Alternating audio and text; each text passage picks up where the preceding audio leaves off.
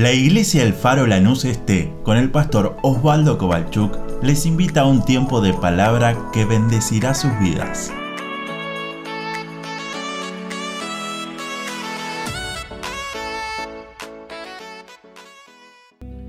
Aún a la distancia, pero podemos estar juntos, podemos estar unidos y exaltando juntos el nombre de nuestro Dios. Pensaba en estos días, esta semana, cuántas situaciones que han pasado en este año 2020, que quizás muchos de nosotros podemos decir gracias porque hemos podido crecer en nuestra fe. No me acompaña con una mena eso, ¿eh? Porque claro, ¿a quién le gusta la prueba? A nadie. Ahora, cuando usted ve la prueba o el examen que tiene que dar su hijo en segundo, tercero, sexto grado, uno dice, qué pavada. Pero claro, cuando le enfrentamos cuando somos esos los que estamos sentados con una hoja en blanco, decimos qué difícil se hace. Miraba esta semana las noticias que todos podemos mirar y, y salen en la televisión, en los diarios, donde el presidente anunciaba con orgullo y con alegría que había una ley que había sido aprobada en el Congreso y que él estaba contento anunciando que era ley en nuestro país. Si uno mira las encuestas que se hacen a nivel país de lo que dice la gente, según las encuestas dice que más del 70% está a favor de la vida. Es más, nuestra constitución argentina dice que tenemos que defender la vida. Pero una minoría logró a través de sus representantes en el gobierno, como habían prometido en la campaña. Por eso que a veces en la iglesia nunca decimos a quién votar, pero siempre oramos y decimos, cuidado a quién votamos. Y así como lo habían prometido, esta semana que pasó, contentos lo anunciaban y decían, vamos por todo Latinoamérica. Y a veces como iglesia nos peleamos porque, ah, me cantó la canción que yo no quería. Oh, mirá quién está allá, acá, y nos peleamos. Y el otro día alguien me dijo algo, fíjate la ideología cómo está creciendo. Cada tiempo se va agregando una letra a la sigla. ¿Me entiende lo que le digo? Antes eran dos o tres letras, ahora ya le agregan otras más, símbolos, porque ellos dicen nos vamos agrupando para hacer todo lo que ya está planificado que quieren hacer en el mundo entero. Entonces uno se pregunta, ¿qué hacemos nosotros? Además de orar y saber votar bien, además de orar por la situación de nuestro país y orar para que Dios tenga misericordia ante tantas muertes que se vienen y ante tantas situaciones que aún van a seguir viniendo. Esta semana me tocó leer Habacuc y dije, lo que le pasaba a Habacuc, muchas veces nos pasa lo mismo a nosotros. Si usted puede en la semana, es cortito, tiene solamente tres capítulos. Creo que son 20 minutos de lectura y lo lee. Si tiene la versión de escrita como la tenemos todo, la puede leer en esta versión, pero le aconsejo también que lea en otras versiones, que la puede tener en su celular, que la puede descargar fácilmente y la puede tener al alcance de su mano sin pagar nada. Y léalo detenidamente de una punta a la otra. Y va a ver cómo el Espíritu Santo le va a hablar y va a ser fortaleza para cada uno de nosotros. ¿Sabe que si quiere ir buscando a Habacuc, que está medio complicado de buscarlo, ahí uno de los últimos profetas menores, está un chiste malo, ¿no? Después de Génesis y antes de Apocalipsis, eso ya lo sabemos, pero está después ahí para que se ubique, si ya está leyendo Sofonías es porque se pasó, Ageo ya se pasó, Zacarías, Malaquías es un poquito antes de Mateo para que usted se ubique. Y pensaba en este libro o en este profeta Habacuc. Muchas informaciones no tenemos sobre él. Pero está bueno porque es un libro, es un profeta que Dios usó. De hecho, lo tenemos en la escritura, dentro de la palabra como una palabra inspirada por Dios. De hecho, versículos de, de, se leen también en el Nuevo Testamento y son usados por los, por los apóstoles. Ahora, Habacuc no es una palabra que él tenía que ir a dar a un pueblo. De hecho, el libro anterior es Nahum, otro libro chiquitito, un profeta menor también. Y sí tenía que ir a hablar a una Nínive que había desobedecido. ¿Se acuerda? Nínive era, ¿se acuerda Jonás? Cuando fue tragado que tenía que ir a dar un mensaje para que se arrepientan. Esa ciudad Nínive iba a ser destruida por su maldad. Y cuando Nahum escribe, él le dice a Dios, Dios que sos tan bueno, ¿por qué vas a aplicar tanta maldad o tanta, tanta justicia, mejor dicho, sobre tanto juicio sobre la ciudad de Nínive? Para aquellos que les gusta un poco de historia, Nínive era la capital del imperio asirio. El imperio asirio, si se acuerda, era el primer imperio después de, cuando el reino se dividió. el reino de Israel, diez al norte, dos al sur, cuando fue y conquistó el reino del norte, los asirios fueron y llevaron toda clase de nacionalidades, culturas, adoración y todo el pueblo se pervirtió, todo el pueblo de Dios. Y Nínive era la ciudad del imperio, la capital del imperio de los asirios. Pero ahora tenemos a Habacuc, que es lo que quiero hablar en esta mañana. Y me llama la atención muchas cosas de Habacuc que se lo voy a tratar de resumir lo máximo posible en pocos minutos. Por eso le invito a que usted lo pueda leer en su casa detenidamente. Pero ahora Habacuc es totalmente lo contrario de Nahum, por ejemplo. Porque Habacuc le pregunta por qué Dios no haces algo ante tanta maldad que Habacuc está más o menos para que se ubique en la historia, en el año 609, 608 a.C. Si se acuerda lo que hemos dedicado el domingo pasado, la historia de Daniel, cuando Babilonia conquistó Judá, también Asirio, y se llevó a los deportados, Daniel en el medio. Habacuc está un poquito antes que pase eso lo que hablamos el domingo pasado. Ubiquemos cronológica. Y Habacuc, un hombre de Dios que se quejó antes. No sé si alguna vez usted lo oyó. por Dios, ¿por qué? Se le pasa el 524, no bendigo. ¿Cuántas veces le hemos preguntado, nos hemos, nos hemos quejado contra Dios? ¿Y sabe qué? Le voy a leer capítulo 1, versículo 2 al 4. Se lo voy a leer, usted si tiene la versión 1960 me puede seguir con la vista. Pero se lo voy a leer en una versión Dios habla hoy. Es una de las versiones que misma me gusta para poder hablar en un lenguaje muy simple de entender. Si usted lo tiene ahí en su Biblia, acompáñeme a Habacuc capítulo 1, versículo 2 hasta el versículo 4.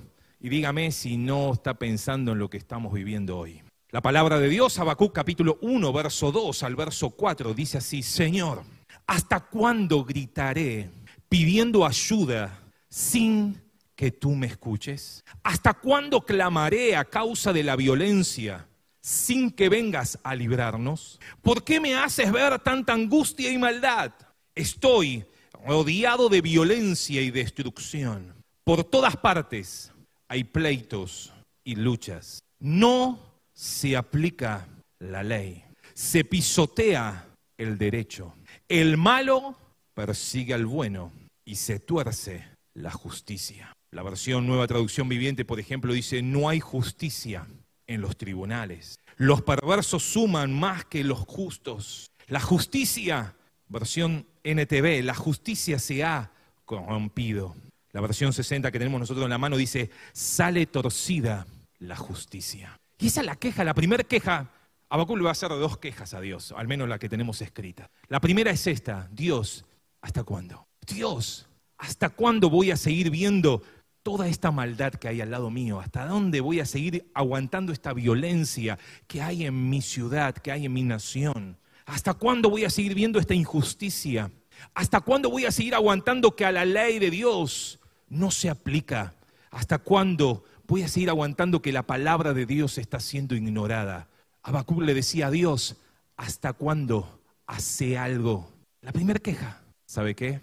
Dios le contesta. Después puede leerlo del versículo 5 hasta el versículo 11, la respuesta de Dios. Y Dios le dice, se lo resumo, Dios le dice, algo voy a hacer en medio de mi pueblo. Y estoy levantando a los caldeos para que vengan a conquistarlos. Que la historia de Daniel, lo que habíamos leído, habíamos predicado el domingo pasado. Voy a usar a Babilonia para que ellos apliquen justicia en su ciudad a causa de su maldad. Babilonia es un ejército que cuando pasa, destruye todo a su paso. Babilonia es un ejército que va a venir con sus caballos, va a venir con sus jinetes, porque son como las águilas que se apresuran a devorar a su presa. ¿Qué le hubieras contestado a Dios cuando te contesta? Si Habacuc estaba preocupado ante la primera pregunta, diciéndole Dios, ¿hasta cuándo voy a aguantar esto? Ahora escucha del propio Dios diciendo, Babilonia va a venir y lo va a conquistar. Así que viene la segunda queja de Habacuc, verso, verso 12 hasta el capítulo 2, verso 1, que le dice, Babilonia es peor que nuestra nación. ¿Cómo tú, siendo un Dios tan santo, como lo estábamos declarando en la canción, siendo un Dios tan santo, vas a utilizar a este imperio, a este ejército tan corrupto como instrumento de tu justicia? Dios, ¿cómo vas a hacer eso? No sé si a usted le pasa, pero Creo que nadie discute la bondad de Dios. Lo que muchas veces no estamos de acuerdo en cómo Dios aplica sus propósitos. Le decimos, Dios, podrías hacerlo de otra manera. O a veces lo queremos ayudar a Dios. Le decimos, mira, Dios, si haces esto mejor que el otro, a mí me conviene. Habacuc le decía, ¿cómo voy a lograr entender lo que quieres hacer si cuando escuchamos lo que está haciendo Babilonia en todos lados, ese imperio está conquistando como los peces son sacados con redes? Así el imperio está llevando cautivos, así el imperio está ganando lugar. Y todavía le dice, capítulo 2, verso 1, termina su queja, la segunda, Habacuc diciéndole a Dios, estaré atento y vigilante, como el centinela en su puesto, esperando. ¿Qué me dice el Señor y qué respuesta le da a mi queja? Complicado, Habacuc, ¿eh? Me sentaré, voy a estar quietito esperando, estaré atento y vigilante, porque quiero que Dios me conteste. Quiero saber cuál es el plan de Dios. Dios le contesta a partir del capítulo 2, verso 2 hasta el 5. Dios le contesta a Habacuc y le dice a Habacuc, toma unas tablas y vas a empezar a escribir las cosas que van a suceder. Escribe en unas tablas, porque aunque tardare la visión, aunque quizás para vos los tiempos no sean como tienen que ser para vos, aunque quizás no te imagines todo lo que va a venir, no lo puedes ni entender, Estamos hablando 2600 años atrás. Escríbelo porque sin duda llegará, sin duda se va a cumplir todo lo que yo diga. Aunque tardare, sin duda en un momento llegará. Y Dios le dice, muchos como los incrédulos van a ir hacia la destrucción, pero el justo, por la fe, vivirá. Sin dudas, Babilonia en un momento va a caer, pero el justo por la fe vivirá. ¿Qué hace después Habacuc? Voy ligero, ya estoy en el capítulo 3. ¿Qué hace Habacuc? Empieza a orar. ¿Qué es lo que tenemos que hacer nosotros? Ante situaciones que no entendemos, ante situaciones que no las podemos manejar, ante situaciones que a veces le decimos, Dios, ¿qué onda esto? Nunca dejes de orar. Nunca dejemos de buscar en oración cuál es el plan que Dios tiene. Y acordate que Dios no hará nada sin antes decirlo. Así que si vos te pones a orar, si como iglesia nos ponemos a orar, Dios seguirá hablando y seguirá diciéndonos las cosas que van a suceder. La oración que empieza Habacuc a orar a Dios. La Biblia 1960 usa una frase que dice sobre Sigionot. ¿Qué significa eso? Es una oración que tenía que ser acompañada con instrumentos de cuerdas. Es mucho más profundo, pero esa es la idea. Y él empieza a orar a Dios. Y me gusta, después léalo detenidamente, dice, Señor, ¿por qué no actúas en estos tiempos como lo has hecho en toda la historia. ¿Por qué no avivas tu obra? ¿Por qué no actúas de la manera como en toda la historia cada pueblo que se levantaba contra tu pueblo, cada nación que se levantaba contra el pueblo de Dios, Dios salía con mano fuerte y los defendía? Él le dice, sed que vos Dios vas a venir y vas a traer la victoria sobre tu pueblo. Y sabe que esa palabra se va a cumplir. Usted sabe que Dios viene, ¿no? Dios vuelve. Dios viene a buscar a su iglesia, Dios viene a poder hacer todo lo que estudiamos en el libro de Apocalipsis, Él viene y van a venir esos siete sellos, van a venir las copas de ira y va a suceder para que Él pueda venir a reinar. Habacuc le dice, sé que vas a venir a socorrer a tu pueblo, sé que vas a venir a traer ayuda a todo tu ungido, vas a, vas a ser como cuando en Egipto fuimos sacados con mano poderosa. Los montes van a temblar, el sistema va a caer, pero Señor, aviva tu obra en este tiempo. Por eso que Él con toda seguridad termina los tres versículos, los dos versículos más famosos de Habacuc, que Él dice, entendiendo todo esto, que me he quejado a Dios, Dios me ha respondido. Me he vuelto a quejar, queja dos, y Dios otra vez me ha contestado. Y cuando levanto mi oración, lo voy a terminar diciendo y declarando que aún en medio de la situación que me toca vivir, aunque la higuera no florezca, ni en las vides y los labrados, perdón. Aunque la higuera, vamos de vuelta, aunque la higuera no florezca ni en las vides haya frutos, aunque falte el producto del olivo y los labrados no den mantenimiento, y las ovejas sean quitadas de la majada y no haya vacas en los corrales. Verso 18, con todo. ¿Se anima a decirlo conmigo? Con todo. Ah, verdad está medio dudoso. Claro, porque ¿quién se anima a decir con todo? Un hombre que podía dialogar con Dios, un hombre que en medio de su queja en medio de sus planteos a Dios, él le podía decir, Señor, esta es mi posición, pero tú tienes algo para decirme. Y aunque él, la queja 2 se basa en la, que, en la, respuesta 1, porque le dice, ¿por qué me estás diciendo y por qué vas a hacerlo de la manera que me estás diciendo que lo vas a hacer? Pero cuando entiende que Dios le hable, le dice, empieza a escribir lo que va a suceder y empieza Dios a mostrarle.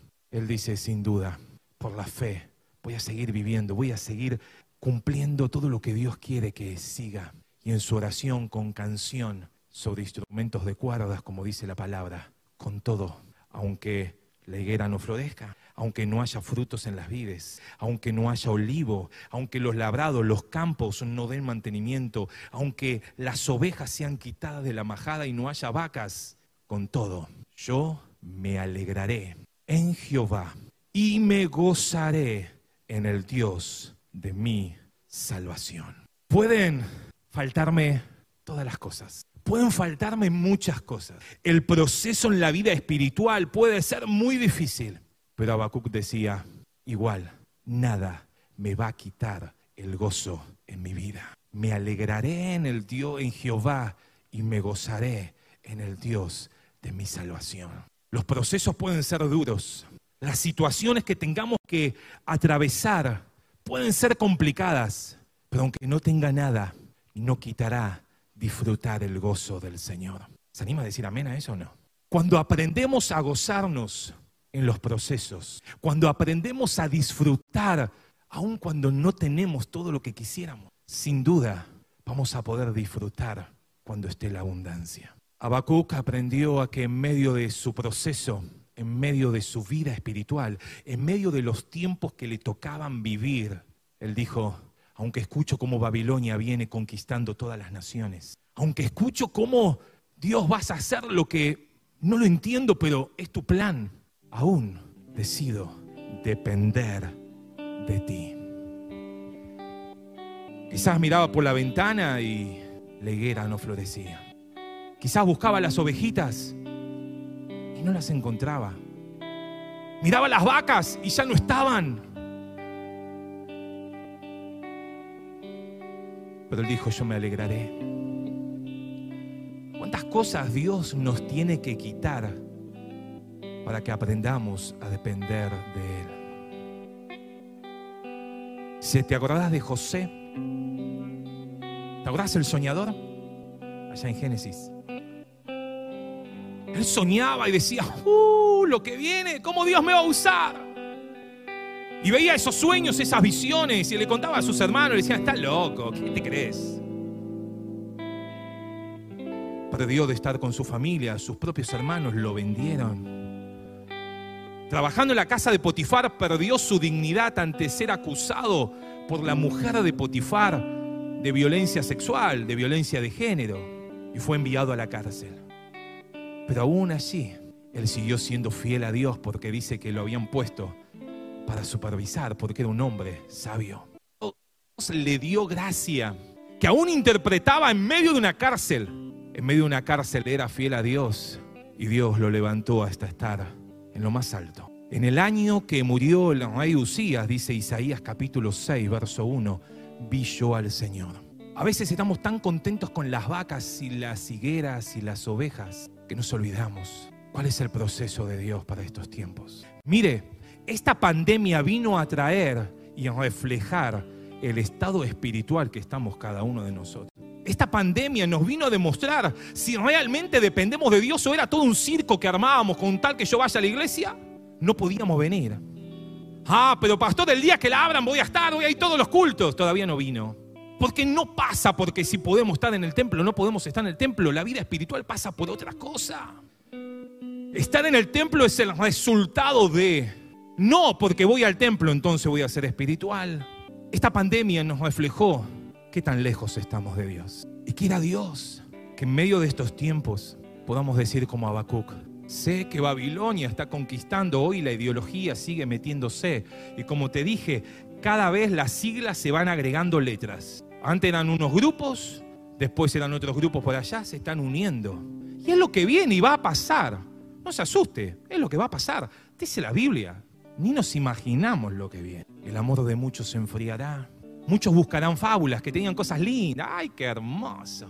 Pero estamos lejos de Dios. Habacuc, él dijo, me gozaré en el Dios de mi salvación.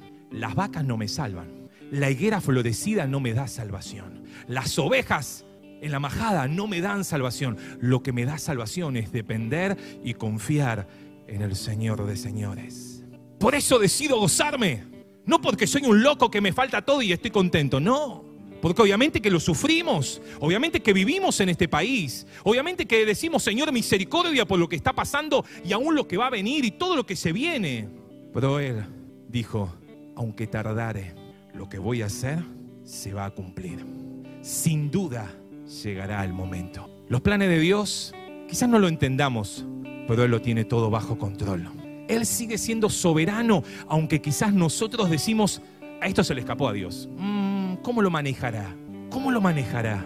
Pero Habacuc decía, aunque todas las cosas me falten, me seguiré gozando en el Dios de mi salvación. Termino. Último versículo del capítulo 3. Jehová, versión 60, Jehová el Señor es mi fortaleza. ¿Se anima a decirlo conmigo? Jehová el Señor es mi fortaleza. Que el virus existe, existe. Ahora, si Dios lo permite, nos tocará o si no, no. Hay que tener todos los cuidados, por supuesto. Hay que tomar todas las precauciones, por supuesto. Pero mi fortaleza no es una vacuna. Mi fortaleza no es lo que el político me quiera hacer entender. Mi fortaleza es el Señor. Y sigue diciendo Habacuc, el cual hace mis pies como de siervas y en mis alturas me hace andar. ¿Sabe que el siervo o la sierva es con C, no es con S, no? Estamos hablando del animalito.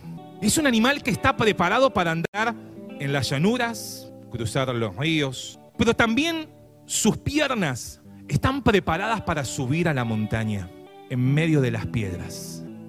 Los salmos, David está siempre muy poéticamente, siempre lo escribía, porque era lo que veía, obviamente no estaba Netflix, pero él veía y lo que él veía usaba y Dios le hablaba. Por eso Habacuc termina cantando con su oración, el cual hace mis pies como de siervas y en mis alturas me hace andar. Y esta semana meditaba y decía, ¿Será que para poder aprender a andar en las alturas tendré que pasar el proceso de muchas veces no tener nada, pero aún allí seguir siendo fiel a Dios? ¿Será que para poder andar en las alturas en Dios, esos niveles espirituales que vos decís, oh, cómo Dios lo usa? Tendré que hacer como hizo Daniel, aprender a decir, no quiero contaminarme con lo que Babilonia me ofrece.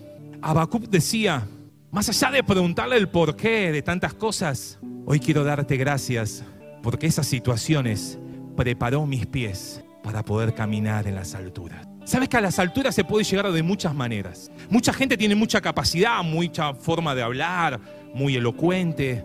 Y una vez se llega a la altura por capacidades humanas. Pero ¿sabe qué?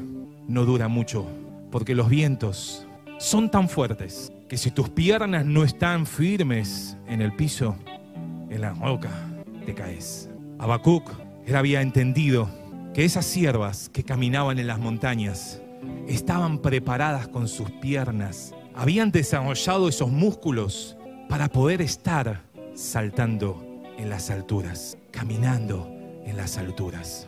Muchas veces no nos gusta pasar los procesos, pero si vas a querer disfrutar nuevos niveles espirituales en Dios, tendremos que pasar procesos que nos preparan para poder estar firmes en las alturas. Porque si en las alturas no estamos firmes en Dios, cualquier viento que levanta un poquito el ego, ¡ah!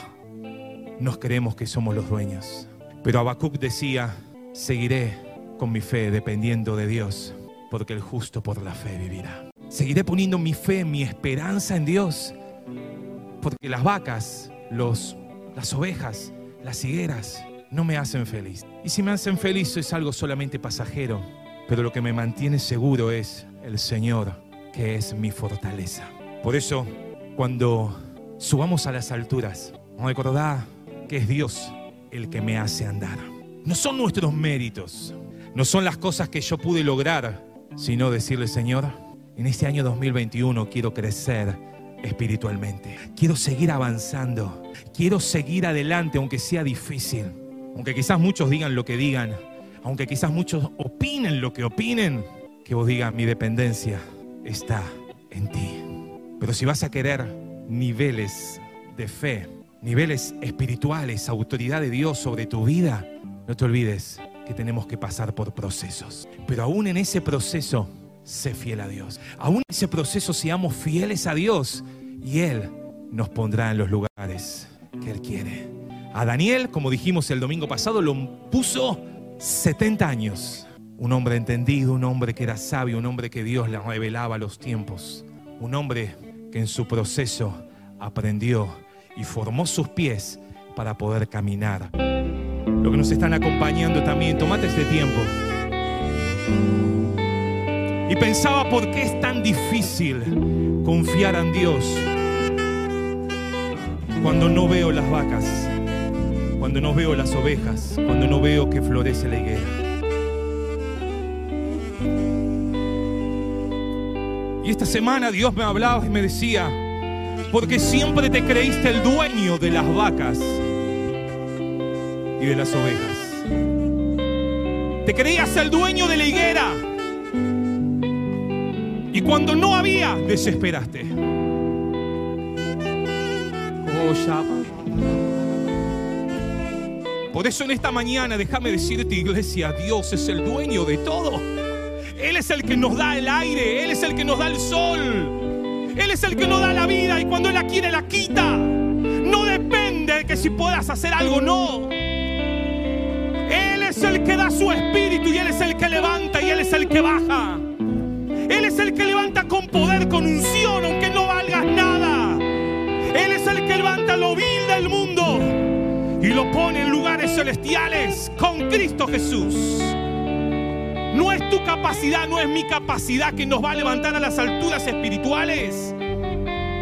Es mi dependencia del único que da vida. Oh, oh aleluya. Por eso si hoy te preocupas por las vacas, te preocupas por las ovejas, te preocupas porque no ves esa prosperidad que una vez se escucha tanto por ahí Déjame decirte, es tiempo en este cuando Babilonia se levanta como nunca antes. En decir, sigo dependiendo, sigo dependiendo de Dios. Pueden decir lo que digan los políticos en una televisión. Pueden decir lo que saquen las leyes que saquen. Mi esperanza está en la palabra de Dios. Mi firmeza en mis alturas. Mis pies fueron preparados ahí cuando nadie veía cuando nadie te observaba, doblabas las rodillas y Dios te daba capacidades. Dios te daba fortaleza. Aleluya, vamos iglesia, empezá a orar a Dios en esta, en esta mañana, empezá a orar a Dios, empezá a orar a Dios.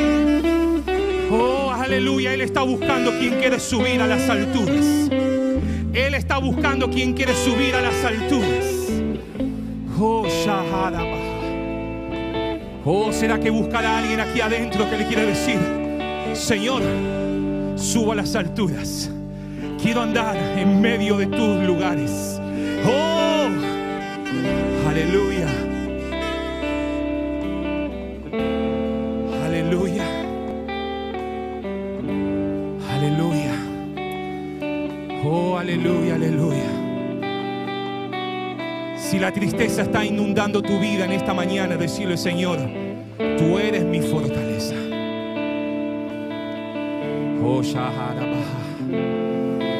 Oh, aquellos que se sienten tristes en esta mañana porque no ven vacas, porque no ven ovejas. Y dicen, Señor, ¿hasta cuándo? Como le decía Bacuca, ¿hasta cuándo Dios? ¿Hasta cuándo Dios? Hoy Dios te dice, sin duda va a venir, sin duda lo que Dios prometió a esta iglesia va a suceder aunque el gobierno diga lo que diga, aunque la situación pase lo que pase. Si Él lo dice, yo le creo. Si Él lo dice, Él lo va a hacer. Aunque Babilonia se siga agrupando, aunque quiera seguir adoctrinando lo que quiera decir, la iglesia se parará firme y caminará en las alturas porque ha aprendido a poner sus pies y sus pies han sido preparados, desarrollados en esos lugares donde quizás nadie lo veía. Oh, aleluya, aleluya, Espíritu Santo, paséate en cada banca en esta mañana. Si necesitas de Dios, levanta tu mano al cielo. Estamos terminando ya, pero si querés levantar tus manos al cielo, decirle en esta mañana, Señor, quiero andar en las alturas. Quiero caminar en tu gloria. Quiero moverme en los niveles espirituales de fe, no lo que ven mis ojos. Quiero caminar en las alturas, en las alturas, donde Babilonia no puede molestarte. Pero ese nivel de fe se logra practicando tus pies en los procesos de Dios, en las situaciones difíciles, en los momentos que no entendés por qué pasa lo que pasa. Oh, aleluya. Señor, oro por cada uno que está levantando su mano en este lugar. Oh, qué linda presencia de Dios hay en este lugar. Aleluya. Señor, paséate desde el banco de atrás, de adelante, de la izquierda, de la derecha. Oh, paséate, paséate, paséate, Espíritu Santo. Oh, quita tristeza en esta mañana, quita angustias todo lo que amarga nuestra vida, esas aflicciones. Cámbialo por el gozo, el gozo de la salvación, la alegría de decir, dependo, dependo de ti. Oh, aleluya. Aleluya. Aleluya. Señor, bendice a cada uno de los que están en cada banca, Señor, sentado, orando con sus manos levantadas, diciéndole, Señor, quiero un toque tuyo en esta mañana. Si quieres un toque de Dios, levanta tu mano al cielo y decirle, Dios, en esta mañana quiero ser libre de tantas angustias. Quiero ser libre de tantas cosas. Perdóname por pensar que la vaca era mía. Perdóname por pensar que la vida la manejaba yo a mi manera. Perdóname. Señor, y hoy deseo caminar en las alturas. Quiero caminar sabiendo de que estoy firme en la roca que es Cristo que los vientos de ideologías, que los vientos de fábulas no me van a mover, porque mis pies han aprendido a depender de ti. Oh, aleluya, aleluya. Señor, gracias por tu fidelidad. Gracias porque lo que has dicho lo vas a cumplir. Y doy gracias por cada hombre, mujer que está en esta mañana. Cada joven que se anima y dice, Dios te creo. Dios te creo. Pueden decir lo que digan. Mi esperanza está en ti. Mi dependencia está en ti. Tú eres mi fortaleza. En el nombre de Jesús.